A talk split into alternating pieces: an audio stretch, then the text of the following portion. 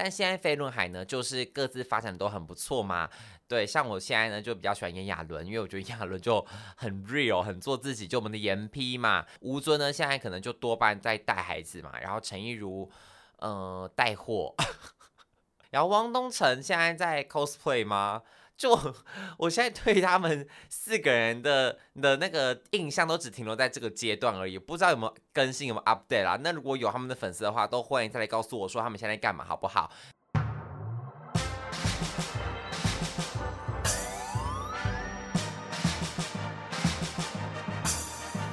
说说说说你爱音乐。音乐 Hello，大家好，我是你们的高分贝 DJ 宝剑。没错，今天又来到我的时间啦，It's my time。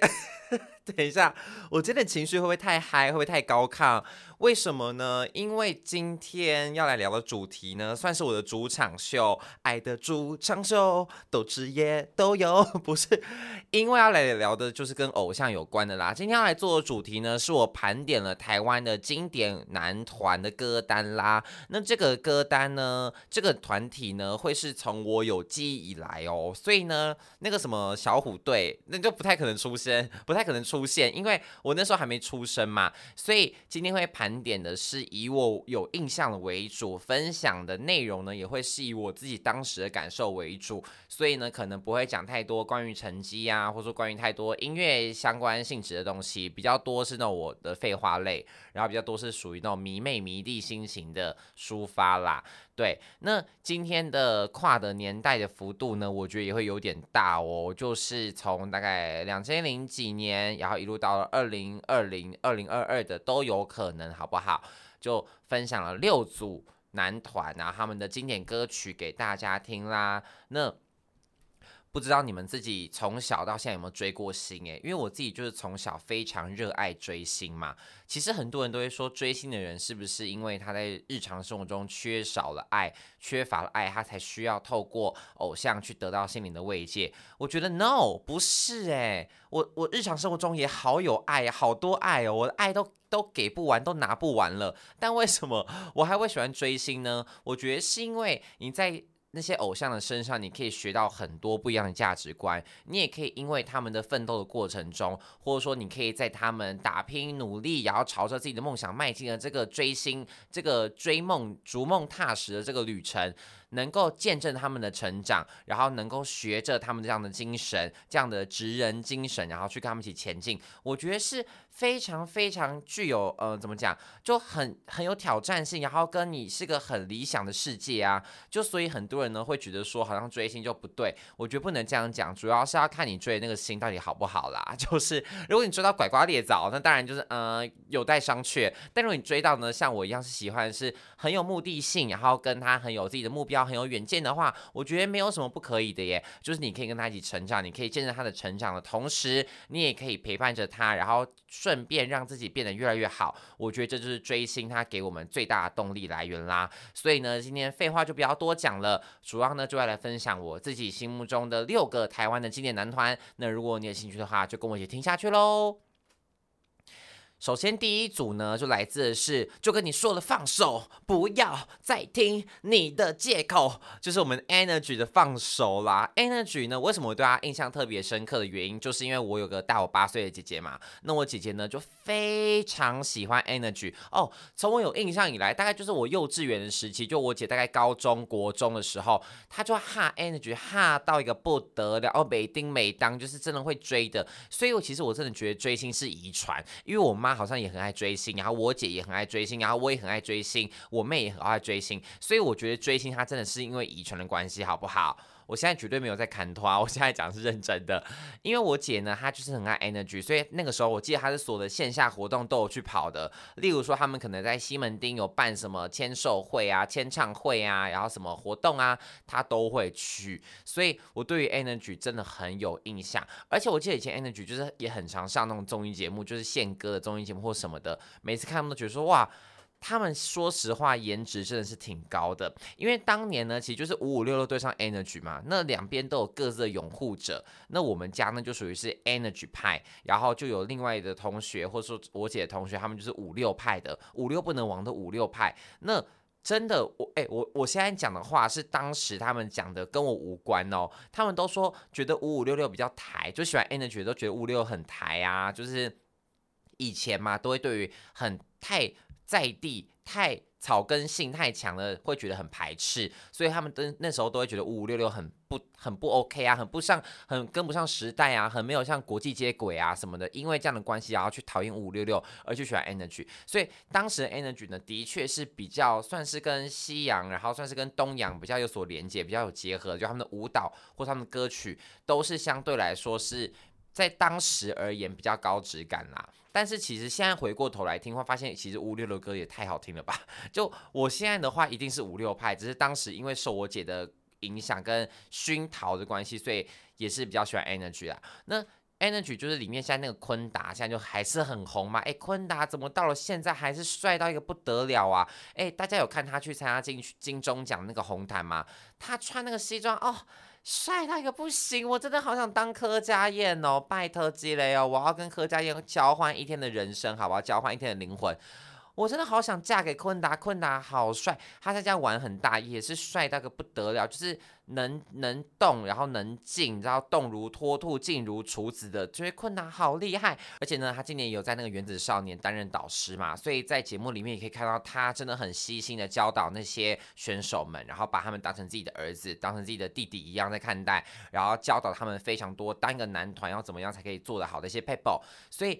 真的可以觉得坤达真的是个个性非常好的达哥达哥，然后他呢在《原子少年》之中也有跟他们合作跳了《放手》这首歌嘛，所以又让这首歌掀起了一波话题讨论度，再次回忆杀的部分啦，很厉害。我到现在想起来就觉得哦，那画面太帅了，因为坤达他就还穿那种薄纱，然后就可以露点，看得到他的点的那种，哎，不得了，哎，真的不会输那些弟弟们呢，不会输夏普阳啊，不会输谁的啊，就觉得哦。好帅，然后呢，以前就 Energy 里面还有个叫牛奶的嘛，不知道大家知不知道？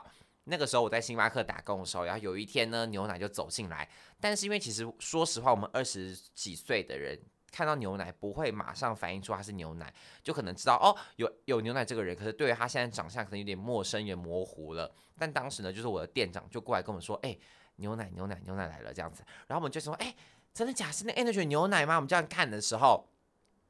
旁边就有个同事呢，他就比较呃没有在没有跟上这一波话题，然后他比较不懂，他就直接以为说是老板想要我们拿牛奶给他，他就直接大喊说：“牛奶，谁要牛奶？这里要牛奶吗？你要牛奶是不是？”Oh my god，糗到不行！我想那个牛奶听到别人在一直叫他的时候，应该会觉得呃。是是叫我吗？就发现说，哎，好像又不是，然后又看到我们的脸，好像每个都很心虚，然后在那边就是装作跟他四目比较相交的状况下，他应该也会发现是什么事情，所以当时真的糗到不行，我真的觉得好丢脸哦。就牛奶他本人一定也丢脸，然后我们几个店员也觉得好丢脸，就是这样子一个小故事啦，就是我们以前在星巴克 遇到牛奶的故事，牛奶。我爱你哦，但是当时是真的有点小尴尬了，好不好？真是有够告拍谢。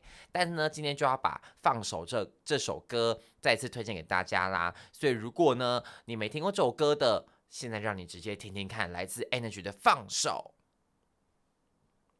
好，那再来第二个呢，就比较算是我们这个年代的了，就是飞轮海啦。那飞轮海呢？可以说是红透半边天，因为他们当时的歌曲都会配着戏剧起行销，就那个时候他们四个人都很会演戏嘛，然后就是会分别出演自不同的戏剧作品，然后当时飞轮海呢也会跟师姐就 S.H.E 合作，就很常，不管在戏剧上啊，不管在歌曲上面都会合作，所以其实我觉得师姐师弟或是师兄师妹的合作关系是非常正常的耶，因为。这就是一个演艺圈呐，啊，啊，本来就是要大家一起好，公司才会更赚钱嘛，所以没有什么。因为我觉得粉丝一定会觉得不爽，就说凭什么我们要带着他们一起动啊？凭什么我们要当保姆？凭什么要当奶妈？为什么一直带着其他那个师弟师妹们？可是我真的觉得这就是个演艺圈，你呢现在培养，你现在去带别人，那哪一天搞不好也是会别人来带你，这就是一个互相的关系啦。而且当事人都没讲话，其他粉丝在那边急跳脚什么东西，所以其实也是很无聊啦。因为在韩国也是这样子啊，你看像当时少女时代出道的时候，Super Junior 也带着他们，然后 SHINee 出道的时候，少女时代带着他们，就是会。一代传一代啦，就是一个传一个，一个传一个。我觉得这是非常正常的事情。所以当时呢，飞轮海就会很常跟 S.H.E 做合作嘛。那这首歌呢叫做《只对你有感觉》，也是跟师姐合作，就 Hebe 也有唱嘛。那就是那个东方朱丽叶的 O.S.T，东方朱丽叶的插曲，是首非常好听的歌诶。微笑再美再甜，不是你的都不特别。眼泪再苦再咸，只要有你都是晴天。你知道，就是听起来很甜很 sweet 的一首歌。因为当时呢，就是吴尊、陈亦儒、汪东城跟炎亚纶四个人呢，各据一方，算是四个人四人四色，然后都有。不同的粉丝，当时的粉丝真的有够多，有够狂。我班上的同学都爱他们爱到不行，就还会抢说：“啊，我要爱那句啦，那你谁谁谁？啊，我不要，我不要，我不要汪东城，我要严艺，我要陈亦儒。”就是每个人都还没选选人的感觉。但是当时人气最高就是吴尊嘛，因为吴尊就是演了很多戏，你知道那个什么花样少年少女也是他，公主小妹也是他，就他都是当主角命，他就有个主角光环在那里。只要他出现，大家觉得哦，他就是白马王子，他就是该该跟谁当她的男朋友，该当谁的老公，就她呢，就是会有让人一种很憧憬，然后觉得哦，就是一个白马王子的存在。那陈亦儒啊，他们可能就是比较多演这个男二啊，配角的部分。就他们每个人呢，都有自己的一个定位，我觉得是很特别，然后是很圈粉的啦。但现在飞轮海呢，就是各自发展都很不错嘛。对，像我现在呢，就比较喜欢炎亚纶，因为我觉得炎亚纶就很 real，很做自己，就我们的颜 P 嘛。那他前阵子也开了演唱会，我也有去听，就觉得哦，真的是很厉害耶，而且他身材练得非常的好。吴尊呢，现在可能就多半在带孩子嘛，然后陈亦儒，呃，带货。陈亦儒现在带货嘛，然后汪东城现在在 cosplay 吗？就我现在对他们四个人的的那个印象都只停留在这个阶段而已，不知道有没有更新，有没有 update 啦？那如果有他们的粉丝的话，都欢迎再来告诉我说他们现在干嘛，好不好？但我只记得到现在这个阶段而已。OK，那今天呢就要来推荐大家，就是只对你有感觉这首歌曲啦。刚刚听我唱过，那听我唱那么难听，还不如听听他们怎么唱的喽。再来第三个呢，第三个就是我们的 Special，Special 呢，当时是搭配的那个终极系列红起来的嘛。就你看终极系列，其实它真的是串，就是贯穿了台湾演艺圈的一个很长的长河嘛，就包含了前面的捧红了汪东城，然后后面的捧红了 Special，所以。终极系列还真的是不能没有他，就如果你要说台湾偶像或说台湾演艺圈的话，终极系列真的是一个功不可没的存在。就因为当时 Special 爆红的时候，大概就是我国中的时期。那国中时期就是很多小屁孩嘛，小屁孩都很爱学那种帅气的男生啊，帅气的哥哥跳舞，所以当时 Special 的舞哦，Oh my God，以前那种毕业旅行啊，然后隔格速露营啊，都会跳 Special。全部都在学 special，但我觉得 special 他们很衰跟很吃亏的原因，就是当时他们刚好爆红的时候，就是韩流在台湾刚起步，K-pop 在台湾刚起步、刚爆红的时候，所以他们当时做什么事都会不免被拿来比较，就很多人都会觉得说啊，他们抄袭啊，special 抄韩团呐，special 抄 Super Junior 啊，special 抄谁谁谁的啊，但哎、好倒霉哦，他们说实话还真的感觉起来没什么抄，只是因因为都是一个男团的概念，然后就要被说抄袭。五告衰，五告可怜呢，就 special 的成员好可怜。但当时他们的声势真的也是很强，就每次办那个活动啊，都会把西门挤到水泄不通了，我都觉得好厉害哦。可是以前国中的时候，因为我就很爱韩团嘛，所以其实当时我还真的也是觉得啊，special 什么啊，台湾的团体切。我也是有这样子不屑一顾过，所以在此跟 Special 道声道歉。ごめんなさい，我曾经太年轻，然后做了一些很不理智的行为，但现在回过头来看，觉得 Special 当时真的也是很强，因为 Special 呢， 就是也是很会演戏嘛，会演戏的会演戏啊，会唱歌的会唱歌，每个人都分配的工作分配的非常好，但他们有个问题就是公司的策略，我觉得经营的不对啊，就是一直在加人。就是搞得跟 NCT 一样，就是疯狂的无限扩张，一下这个加那个，一下这个退那个，一下这个又加这个，就是搞得人数很多变。那粉丝呢就会觉得说，哎，为什么又多了一个人出来？哎，怎么这个谁是谁啊？就原本的粉丝就已经顾不得了，加上原本的粉丝可能会觉得说，那加了新的成员之后，我的本命他的 part，或者说我的本命他的资源会不会就被瓜分掉了呢？会不会就不受捧了呢？那新的成员加进来，其实也是需要磨合，也是需要适应的嘛。那老粉丝要怎么去喜欢新成员？那新成员的粉丝要怎么去看待这个团体？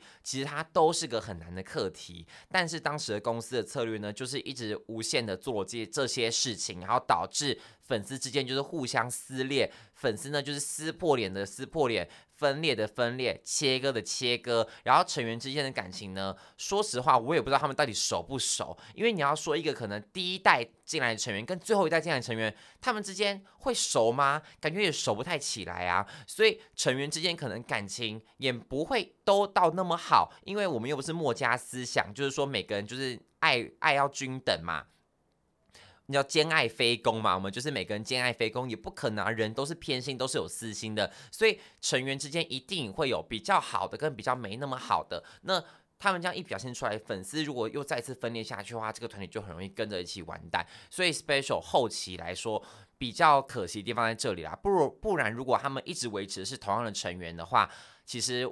一定会有更好的发展啦。不过他们的成员呢，现在也都有很好的发展嘛。就是你们看当时比较红的韦静啊，韦静现在就红到不行。然后，然后什么洪正也是演戏，然后丰田啊主持也是很厉害。然后陈翔，连陈翔嘛，也是又帅又会演戏，所以他们其实每个当时的人气成员，现在在演艺圈都发展的非常好。那今天要介绍这首歌，就是他们的主打，他们的代表歌曲就是 Break It Down，Break It Down，Break It Down 是他们的代表歌曲吧？那个时候就是大概十二个班里面有四个班都会跳这首歌。有四个班跳 Break It Down，然后有八个班跳 G，就是男生跳 Break It Down，女生就跳 G 的那个年的那个时期，所以 Break It Down 呢也是红透半边天，好不好？真的很厉害啦！所以今天呢就把 Break It Down 这首歌推荐给大家听听看喽，让大家再一次回忆杀，重回我们的国中、高中时期喽。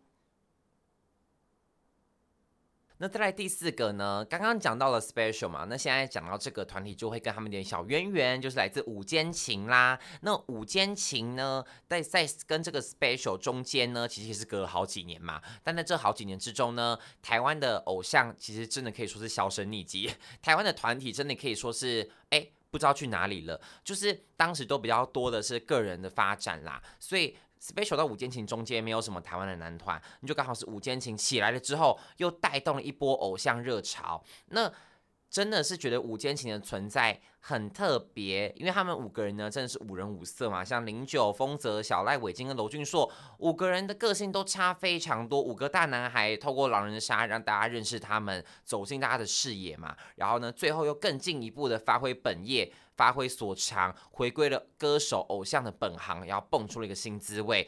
我觉得他们真的好厉害，我很佩服五坚情。因为你看他们五个人，其实你个别拉开来看，都是个非常成功的歌手嘛。但个别拉开来看，又觉得是个非常成功的主持人。就他们呢，在演艺圈里面可以说是叱咤风云吧。每个人呢都有自己很擅长的地方，然后跟自己呃很多很多专长的部分，然后让吸引，然后吸引了很多不同的粉丝啦。主要呢，也是因为吴建琴他们的感情真的都非常的好，而且是所有人都肉眼都看得出来，就是如果有粉丝想要吵架，真的也吵不赢诶，因为他们之间的感情真的已经好到你很难怀疑他们，就你很难会觉得说他们是不是演，他们是装的，诶，真的完全不是，完全看不出来。所以因为他们之间的好感情呢，让粉丝之间呢也非常的融洽，就是不太会吵架啦。就我到目前为止没看过他们的粉丝吵过架。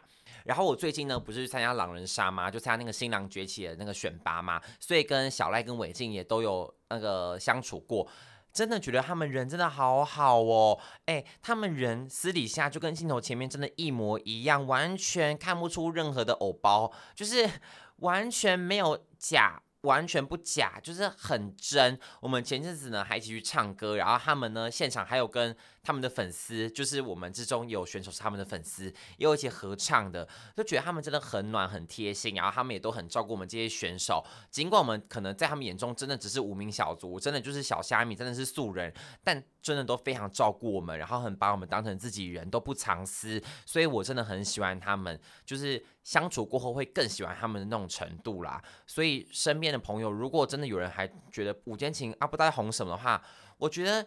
你才真的要去多看看电视，诶，你才会知道说，你才会知道说，为什么他们会红。真的不是没有原因的，好不好？所以那些酸民们真的要闭嘴吧。那今天要推荐这首歌呢，叫《啦啦啦》，也是他们最新推出的一首单曲。推荐这首歌的原因呢，主要是因为这首歌很欢快，然后也很适合那种派对场合啊，然后或说是那种毕业季，我觉得都非常的合理，都非常的 OK，就是很好去炒嗨现场气氛的一首歌，也很适合去大家出去玩的时候在车上放的歌曲，就拉这首《啦啦啦啦》，那就献给大家喽。再来呢，最后两个团体，第五个呢就来自是阿垮原少年。那阿垮呢，他作为第一组发行出道单曲的原子少年嘛。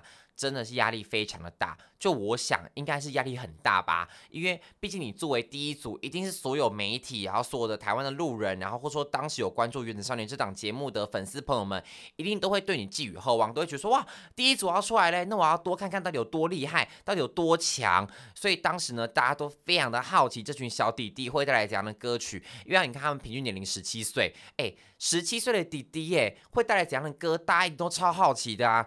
就在大家呢都觉得说他们可能会走那种可爱邻家路线的时候，他们居然来了一首有 Dance Break 组合而成的水星座。哎，我听到这首歌的时候，其实真的有被吓到。我想说，哇，这首歌也太重了吧！就它的那个重呢，是说这首歌的重量很重，这首歌代表起来就很吃舞台效果的一首歌。如果你单听这首歌呢，你可能会 get 不到。可是如果你配舞蹈、配 MV 来看的话，我觉得你大概就可以了解说这首歌他们想呈现出来的感觉大概是什么样子了。你也会突然觉得很神奇的是，哇，原来这群小弟弟他们真的想要告诉大家说，我们长大，我们登大郎了。你知道，真的就是很多的小孩，年纪越小越想证明自己已经长大了啊！我们像我们这种老老人，那种伯伯、叔叔、哥哥，就会觉得哦，我们很想活得年轻。年纪越大越想装年轻，年纪越小越想装成熟。那是阿垮就原少年呢，他们年轻嘛，所以他们想要呈现出自己也是有 man power 的这一面，就带来了这首。Aquarius 水星座献给大家。那这首歌呢，我觉得它很厉害的地方是，它同时结合了比较柔的部分，就是因为像水嘛，水它的形态是非常多变的。它呢，液体形状就是像水一样，就你放进不同容器里面，它会给你不一样的样子。你放进个圆形，它就变圆形；你放进个心形，它就变一个心形。所以我觉得它也同时代表着说。那个阿垮元少年，他们这群五个弟弟啊，他们就是很可塑性很强。你们想要他们做什么样子，他们都可以呈现给你的一个方式。所以带来之后，水星座里面有柔的，也有比较。刚硬的，就是像冰块一样，水结成冰块的样子，就是很很 man power 的 dance break，但也有比较柔的部分，所以我觉得水星座这首歌呢，给他们当出道单曲是再也适合不过的啦。但就真的觉得说，哇塞，这群弟弟你们想怎样哈？你们想怎样？要骗 骗骗走多少姐姐们的心？我跟你们说，问你们就问你们，要多多夸张多 over 好不好？那这首 Aquarius 水星座就献给大家喽。那最后一个呢，就来到我们欧总，好吧，我们欧总的歌曲啦，新生代男团欧总啦，我真的觉得哦，欧总还要我多说吗？我对他们的私心偏爱，应该是偏爱到全世界都知道吧。ごめんなさい，但我真的是从，毕竟从节目里面就最喜欢他们这个团体嘛，然后到了出道以来，我当然是需要百分之九千的支持他们啦。 O A O 这首出道单曲，我真的说超高质感，无论是歌曲，无论是 MV 还是舞蹈，都感觉花了超多钱。他们的歌曲呢，找来剃刀奖帮忙操刀嘛，那就真的是可以看出它的质感是真的非常好。MV 呢也是砸了好多钱，那个 CG 哦，棒棒棒，秀棒棒，好厉害。舞蹈你是请来的，那就是帮忙专门编那个 BTS 啊，编 GOT7 啊，那种韩团的舞的老师去帮忙编的，所以整个呢，我觉得。哎，都好有记忆点哦！他这首歌曲出来的时候，也有很多人说觉得啊，好平淡哦，不像主打，好不像一个该有的样子哦，好失望哦。我觉得哎，大家好严格哎，就谁说主打就一定要很炸，就一定要很。胖出来就要每一首都是 dance break 到底，大家好严格，而且不是第一首歌而已嘛，就未来会怎么发展也不知道嘛。那如果第一首就炸到那样，然后呢，接接下来不就是要一炸还有一炸高吗？一山还有一山高，一炸还有一炸炸，那那那那那大家还吃得消吗？而且其实很多韩国男团他们的主打都是抒情歌啊，像 Seventeen 他们也是。有推出过那个《无垢西吉安》呐，《Don't Wanna Cry》是抒情的曲嘛，所以其实真的大家不用因为说觉得他们是抒情歌就看衰他们，或是不看好他们啦，因为这只是他们的第一步嘛，那未来会怎么样，真的也很难说。而且他们才刚从韩国回来而已，去韩国受训了多久啊？两个礼拜三个礼拜的时间？他看他们练舞啊，然后看他们去干嘛干嘛，就觉得啊。真的很感动哎，就真的觉得说哦，看他们一步步茁壮成长，然后希望他们接下来带来的作品呢，能够跌破大家眼镜，能够让那些酸民闭嘴，是最重要的事情了。所以我真的真的非常看好欧总接下来的发展，希望他们能够越来越红，因为他们的十二月呢非常的满，就是有接了很多的活动商演啊，所以各位的 OAO 们都可以去。找到他们的踪迹喽。那这首 O A O 呢？我觉得它就是一个粉丝福利歌曲嘛，献给粉丝的歌曲，所以它也跟粉丝名同名嘛，就是代代表说我们要回归初心，然后我们要展现最真实的自己，然后呢去展现出我们对粉丝的喜爱的程度。那这样一首歌，我觉得它是更别具意义的，就比起它。的曲，我觉得它的意义来得更重大，所以呢，也是粉丝为什么会那么喜欢它的原因啦，也是我为什么会那么喜欢这首歌的原因，很耐听，然后可以很舒服的在每个时间听着它，不会限制说你晚上不能听，不会限制说你白天不能听，它二十四小时都非常值得听，然后呢，不分场合的就推荐给大家听听看喽。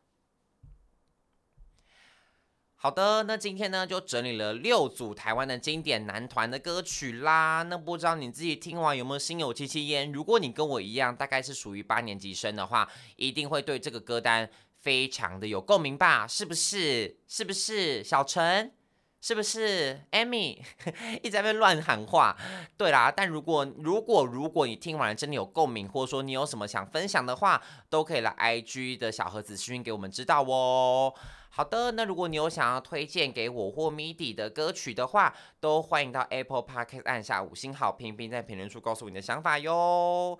那我们就下礼拜再见，拜拜。